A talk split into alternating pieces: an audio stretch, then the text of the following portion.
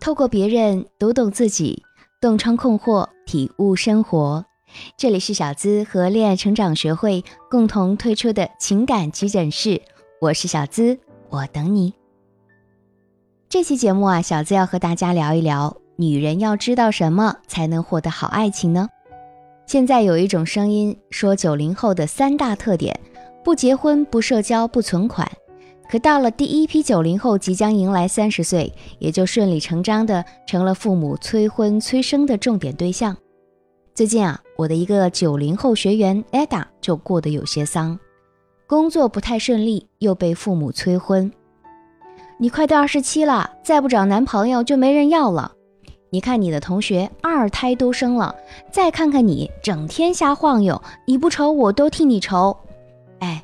别人家的父母整天抱着外孙玩，我和你爸就只能抱狗，辛苦一辈子，老了这么孤单可怜。这些妈妈们的催婚语录，可能很多人都听过。其实啊，父母们频繁施压，舆论压力，很多年轻人就像艾达一样，开始摇摆。自己存款不多，年龄又不小了，是不是应该听从父母的建议，赶紧找个还不错的人嫁了？还不错，是现在很多年轻人择偶的标准。过去大家都把男神女神挂在嘴边，随着年龄的增长，越来越觉得不可能。自己的日子过得一塌糊涂，大概只配得上一个差不多的人。一个人的日子都过不好，两个人的日子只会更糟糕。我特别理解年轻人的心情。可是仓促走进恋爱关系，恰恰是谈不好恋爱的原因。因为一个人的快乐是不会被剥夺的，就像他从来不是对方给你才有。我特别理解年轻人的心情。可是仓促走进恋爱关系，恰恰是谈不好恋爱的原因。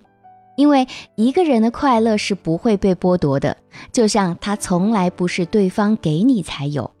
所以啊，你恋爱前的心态决定恋爱后的状态。我很多学员婚前都有过这样的经历：每天做着重复性的工作，事业发展也没什么大空间，闲暇时光不爱社交，只爱买买买，也不愿意学习新的技能，不爱运动，只愿意吃外卖，睡到自然醒，然后就是刷刷电视剧。总之呢，自己怎么高兴怎么过。可年近三十的时候，父母催婚，亲朋好友旁敲侧击感情状况，重重压力包围，无奈接受家里安排，嫁给了自己不喜欢也不了解的男人，他们会怎么样呢？内心会不会痛苦？答案是肯定的。我有一个学员就是这样，他一直在一家企业做文职，工作难度不大，薪金涨幅很小，每天的生活就是两点一线，眼看同龄人在抛弃自己。生活成本不断提高，他就特别想找个人啊来和自己分担一下，觉得恋爱可以使自己当前的生活面目一新。结婚啊，不仅仅代表生活的艰难是两个人同舟共济，还意味着你要承担更多的责任和风险。一个人在单身的时候，生活都不能安排的顺风顺水，抵御风险的能力就不够，婚后的日子是不是只剩下煎熬？奥修曾经说。只有有能力独处的人，才有能力去爱、去分享、去走进另一个人内心的最深处，而不会急着占有对方，也不会着魔般的需要对方。也只有这样的女人，才真的能够得到幸福。我身边有一个朋友，二十八岁那年被家里逼婚，参加各种相亲，遭遇过各种奇葩男，看上他的他瞧不上，他觉得能有发展的，人家又嫌弃他。她觉得啊，越是相亲，就会越碰到不靠谱的男人，心里就会特别慌。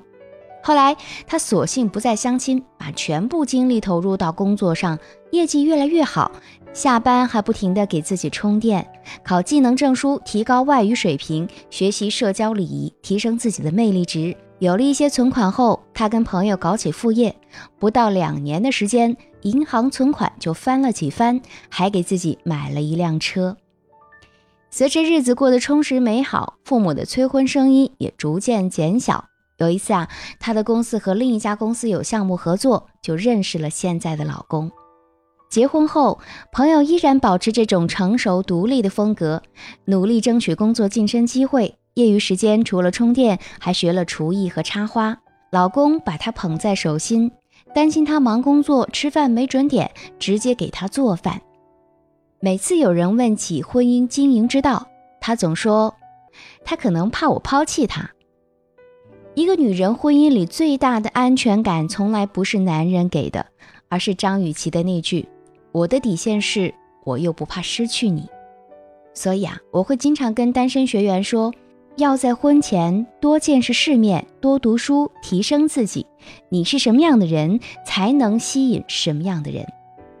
现在很多人觉得九零后任性、自我不靠谱，所以恋爱才会难上加难。其实从另一个角度看，他们面对的竞争必须承担的压力也比上一代人大很多。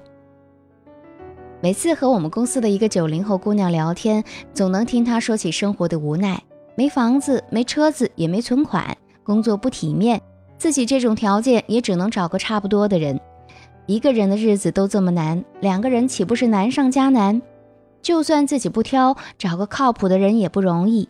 渣男那么多，男神又看不上自己，就算是轰轰烈烈的爱一场，到最后也不过是相看两生厌的婚姻，还不如一个人自由自在，享受单身。其实啊，这就是一种逃避。对于爱情，很多人不是不想要，而是不敢要。可是年轻是一个人最大的资本，二十几岁不去追求自己想要的东西，等到四十岁只会更绝望。每个人都会有一个舒适地带，在努力尝试和放弃努力之间，放弃是一个舒服的选项。可是这种舒适感只是短暂的，真正长久的好日子从来不会太舒服。这就好像今天我不想去加班，我想出去玩儿，我在玩和加班之间反复做着思想斗争，最后一咬牙决定去玩儿。但是玩的时候，你又对工作充满了愧疚。那种很爽的心情也会因为纠结大打折扣。不可否认，努力改变才是最让人爽的一件事儿。可很多人说，现在的年轻人已经进入到了一个低欲望状态，对生活、工作和婚姻都没什么期盼，人生漫无目的，每天都活得无趣。其实啊。每个人都在压抑自己的某一部分欲望，假装自己不在乎，觉得努力举步维艰，放弃却轻而易举。以前有个朋友就特别喜欢一个男孩，可每次见面都会装出一副不在乎的样子，宁可在朋友圈里哀叹一个人无聊，也不愿意给男孩发个微信聊会儿天。我问他：“那你为什么不去找对方聊聊天呢？”他却说：“我已经主动发过一次了，他回复可慢了。”当时我就明白了，其实很多女孩子并不是不想爱，而是不敢去主动追求自己想要的东西，多半是因为内心的匮乏。立即行动就是改变这种心理状态的解药。其实啊，就是要做到眼前的所有小事情在一层一层加码。